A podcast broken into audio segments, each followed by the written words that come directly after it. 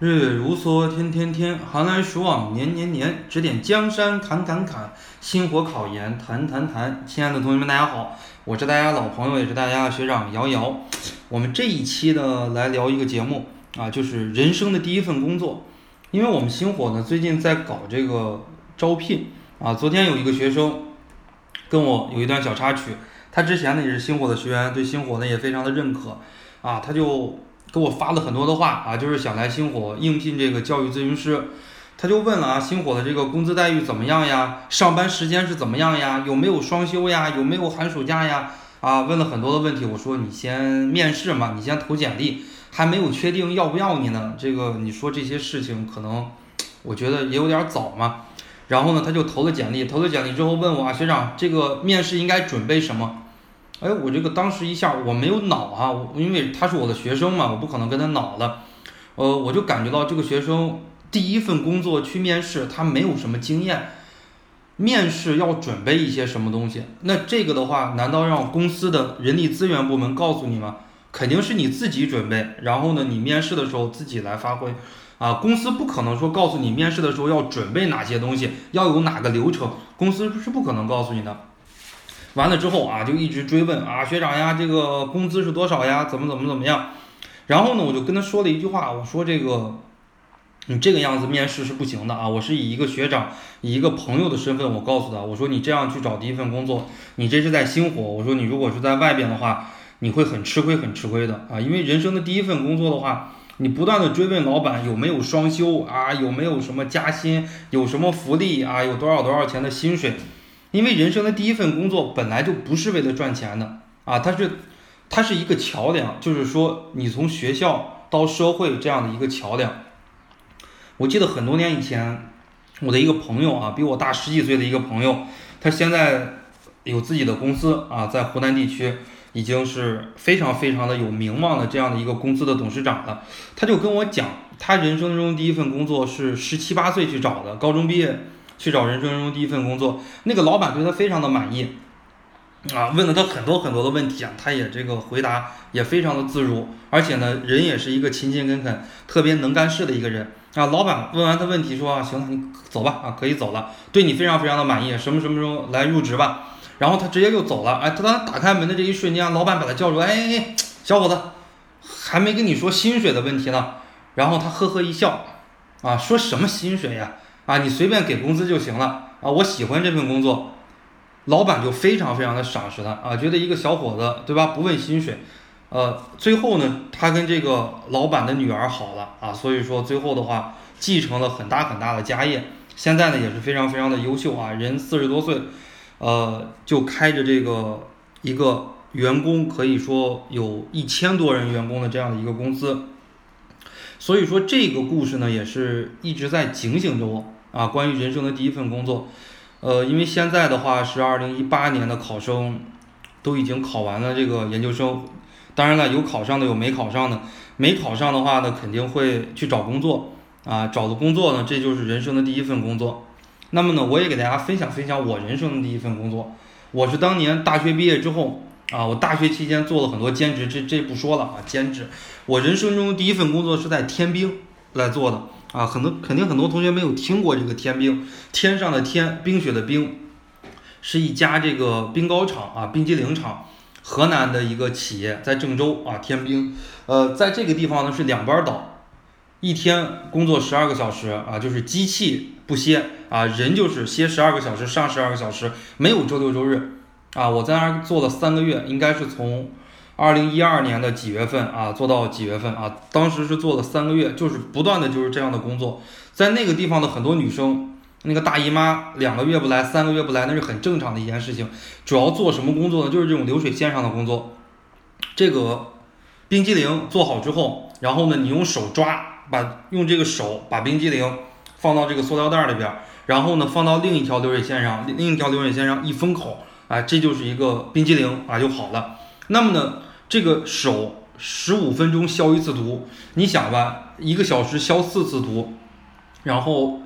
一天上班十二个小时要消四十八次毒，整个车间里边都是弥漫的那个消毒水的味道啊！如果你是不戴那种防护眼罩，你的眼睛根本就睁不开，那个是我人生中的第一份工作啊。当时的月薪多少呢？在五六年以前，当时的月薪应该是两千四到两千五之间。如果是有一个全职的话，应该全呃，如果是满职啊，就是说你不请假的话，应该是有两千八百块钱左右这样的一个工资啊。这个全勤奖应该是奖励一百块钱到两百块钱。这一份工作呢，对我的这个意志品质上的这个磨练，可以说是非常大的啊。我至今也非常感谢这份工作。呃，我这个人做事做工作，就是我换了很多份工作啊。很多人就经常说，如果你不喜欢这份工作，你肯定是要换掉，对吧？你不喜欢这份工作，你肯定也比较讨厌这个老板呀，讨厌这个公司呀。那么呢，我不是这个样子的，我做每一份工作都是带着感恩的心，我去学习。哎，我就是做一份工作，我在这个地方就是充分的学习，把我能学到的这些东西我全都学会了。然后呢，我把老板给炒了，啊，直到最后我就觉得没有地方能容得下我了，然后我自己创办了星火。这是呃，当然了，有点不谦虚啊，意思就是这个意思。所以说我非常感谢每一个栽培我的老板，因为我觉得我在哪个地方都能学到东西。我换了十几份工作，啊，然后学到了很多很多的东西，然后最后开办了星火。呃，这也是星火能够走的相对来讲啊，走的比较顺的一个原因，因为积累了各行各业的这个经验，这是我给大家分享的人生第一份工作。那么很多二零一八年的考生，他们马上就要找工作了，找工作的话呢，其实有这么几个原则哈，我作为大家的老朋友啊，作为大家的老师，呃，不想看到你们走入这个社会就完全像一个小白一样啊，就是被这个职场的人所耻笑呀。啊，或者说被老板怎么怎么样，那么呢，呃，找第一份工作哈，呃，人生的第一份工作应该都不是特别尽如人意，应该不会干得特别的长，一般情况下就是个一两年啊，可能就是有的时候还不到一两年，有的时候可能半年、三个月、五个月，可能就是这个样子的。那么人生中第一份工作呢，就是以适应为主，以适应工作为主，啊，不会说你人生中第一份工作一干干到你退休。在今天，八零后、九零后不存在啊，不存在。呃，为什么呢？因为你在大学里边自由散漫惯了啊，你一到这个工作的岗位啊，早晨八点打卡，下午两点打卡，然后下午六点呃退班的时候打卡，怎么怎么样？老板给你很多很多的任务，你在大学里边一睡觉睡到十二点，没人管你，下午玩一玩，对吧？晚上去泡吧，根本就没有人管你。但是呢，工作不一样啊，所以说人生的第一份工作以适应为主，这是第一个原则。那么第二个原则呢？人生的第一份工作呢，以不讨厌为主，就是没有人说喜欢工作，尤其是刚刚从大学出来的这些学生，啊，没有人说天生的理想啊，我就喜欢工作。我们每个人的理想是不工作，对吧？所以说我在我的公司工作的时候，我也不谈什么理想，啊，什么这个理想呀，那个什么企业文化呀，怎么怎么样，你谈这个东西是没有用的，因为我们每个人的理想，我们就是。喜欢啊，每天早晨睡到自然醒，然后呢，我们自己做做甜品啊。中午的话，跟心爱的人一起吃个午餐。下午的话呢，看看书。晚上出去散步散步，回来看场电影。我们每个人都希望这种生活。所以说，我们每个人没有人说天生喜欢工作的，就像你们说学习似的。你们刚考上研啊，或者说没有考上研。你们也不敢说天生喜欢学习吧，都是被逼无奈才学习，对不对？我也是这个样子的，我承认。所以说呢，这个工作以你不讨厌为主啊，跟你专业有一点相关。那么第三呢，